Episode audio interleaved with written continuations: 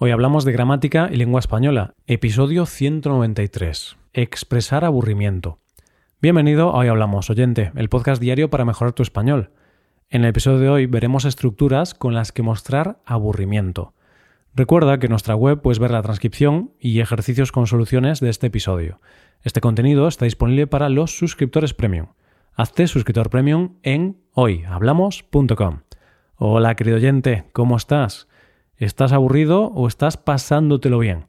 Bueno, pues en este episodio no nos vamos a aburrir, pero sí que vamos a hablar de algunas estructuras que tratan el aburrimiento. Tenemos construcciones típicas para estas situaciones. Se dice que del aburrimiento nace la creatividad. No sé si estás de acuerdo con eso. Lo que sí te prometo es que vamos a intentar tener algo de creatividad en este episodio. En los próximos minutos no solo vamos a practicar con estas construcciones, también vamos a ver por el camino otros aspectos gramaticales, como el uso del infinitivo o el uso del modo subjuntivo. Te estarás preguntando, ¿cómo vamos a trabajar todo esto? Pues mostrándote algunos diálogos en situaciones cotidianas. Hoy vamos a tener varios protagonistas, un grupo de amigos que intentarán combatir el aburrimiento. Vamos allá. Vamos a empezar con una locución coloquial, muy usada en este tipo de situaciones. ¡Qué tostón!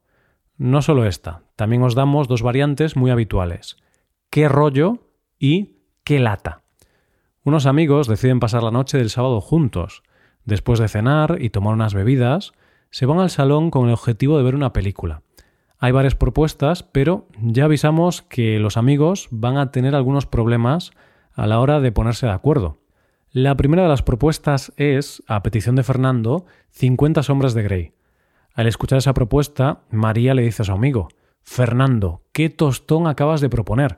Vi esa peli en el cine y me quedé dormida a los 15 minutos. ¡Qué rollo! ¡Qué lata de película! No volvería a verla ni aunque me dieran un millón de euros. Ahí hay menos tensión sexual que en mi noche de bodas.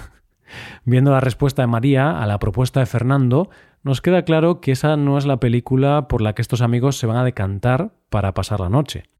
En estas oraciones exclamativas, que funciona como adjetivo exclamativo, ya que va antepuesto a un sustantivo. En estas frases, los sustantivos han sido tostón, rollo y lata. Que tostón, que rollo, que lata. Por este motivo, cuando escribas estas frases, el que tiene que ir con tilde en la E. Vamos a continuar con estos tres sustantivos, tostón, rollo y lata, debido a que forman parte de nuestra segunda construcción de hoy menudo tostón, menudo rollo, menuda lata. Antes hemos usado la palabra que, ahora vamos a usar otra palabra, menudo. Como es un adjetivo, va a cambiar de género y número. Menudo, menuda, menudos y menudas. Ahora llega el turno de María, que les propone a sus amigos la película Australia. La respuesta de Fernando es la siguiente. María, a ti no te ha gustado mi propuesta, pero Australia no es mejor que la mía. Menudo tostón es Australia. Menuda lata de película.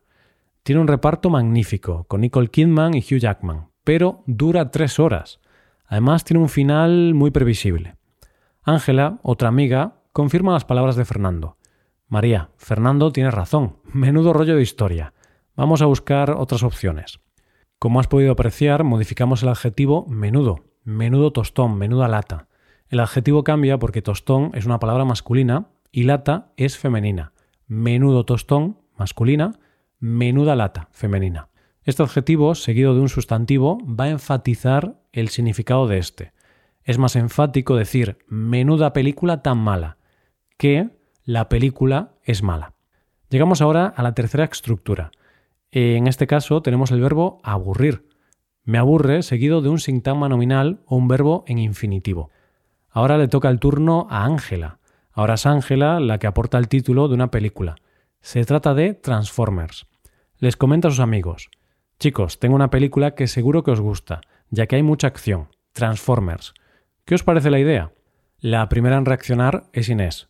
Ni hablar, Ángela. Prefiero mirar la pared durante dos horas antes que ver una película sin guion con efectos especiales por todas partes. Me aburren esas películas. Me aburre ver películas en las que solo hay acción y efectos especiales por todas partes. Además, el guion parece que lo ha escrito mi hijo de tres años. ¡Qué horror! Bien, aquí fíjate en una cosa. Como el sujeto cambia, entonces también vamos a concordar el verbo. Me aburren esas películas, pero me aburre ver películas. Aburrir funciona como, por ejemplo, el verbo gustar.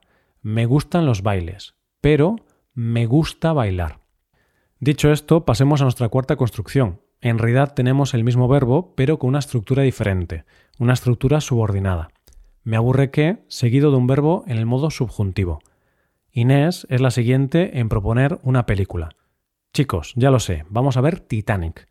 Este año se cumple 25 años de su estreno, por lo que sería una manera fantástica de hacerle un homenaje. ¿Qué os parece?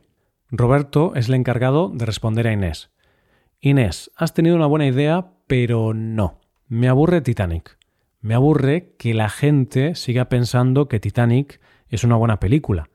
Me aburre que aún hoy haya gente pensando que Rose debería haberle dejado espacio a Jack en la tabla de madera.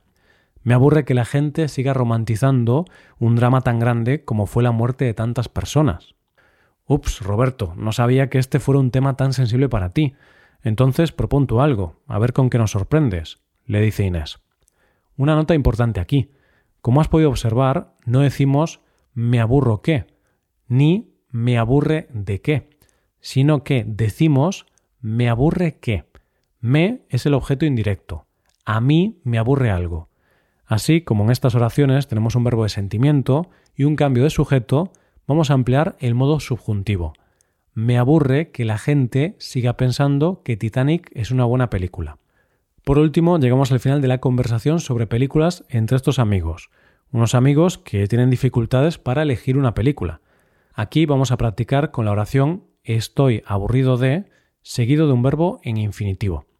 La última persona en hablar es Jaime, el propietario de la casa, y por lo tanto la figura con más autoridad. Chicos, estoy aburrido de escuchar tantas propuestas. Llevamos una hora intentando elegir una peli y aún no nos hemos puesto de acuerdo. Estoy aburrido de escuchar que Transformers no tiene guion, que Australia es muy larga y que Rose tuvo que dejarle espacio en la tabla Jack. Propongo una cosa. ¿Qué os parece que apaguemos la televisión y juguemos algunos juegos de mesa que tengo por aquí?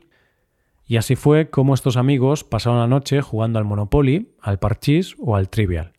De esta manera, Jaime acabó con el largo debate e hizo que todos los amigos pasaran una noche de lo más divertida. Muy bien, pues una vez vistas las cinco estructuras sobre el aburrimiento que te hemos propuesto hoy, vamos a revisarlas junto con algunos ejemplos. La primera ha sido qué tostón, qué rollo, qué lata. Fernando, qué tostón acabas de proponer. Vi esa peli en el cine y me quedé dormida a los 15 minutos. Qué rollo, qué lata de película. En segundo lugar tenemos menudo tostón, menudo rollo, menuda lata. Menudo tostón es Australia. Menuda lata de película. En tercer lugar, me aburre más sintagma nominal o verbo en infinitivo. Me aburren esas películas. Me aburre ver películas en las que solo hay acción y efectos especiales por todas partes. En cuarto lugar, me aburre que más subjuntivo. Me aburre que la gente siga pensando que Titanic es una buena película. Me aburre que aún hoy haya gente pensando que Rose debería haberle dejado espacio a Jack en la tabla de madera. En quinto y último lugar, estoy aburrido de más infinitivo. Chicos, estoy aburrido de escuchar tantas propuestas. Llevamos una hora intentando elegir una peli y aún no nos hemos puesto de acuerdo. Estoy aburrido de escuchar que Transformers no tiene guion. Y hasta aquí hemos llegado. Llega el momento de despedirse. Bueno, una cosa más. Ya sabes que puedes hacerte suscriptor premium. Así podrás ver la transcripción completa y los ejercicios con soluciones de este episodio en nuestra web, hoyhablamos.com. Si te haces suscriptor, te estaremos eternamente agradecidos. Esto es todo por hoy. Nos vemos mañana con un nuevo episodio sobre noticias. Pasa un buen día. Hasta mañana.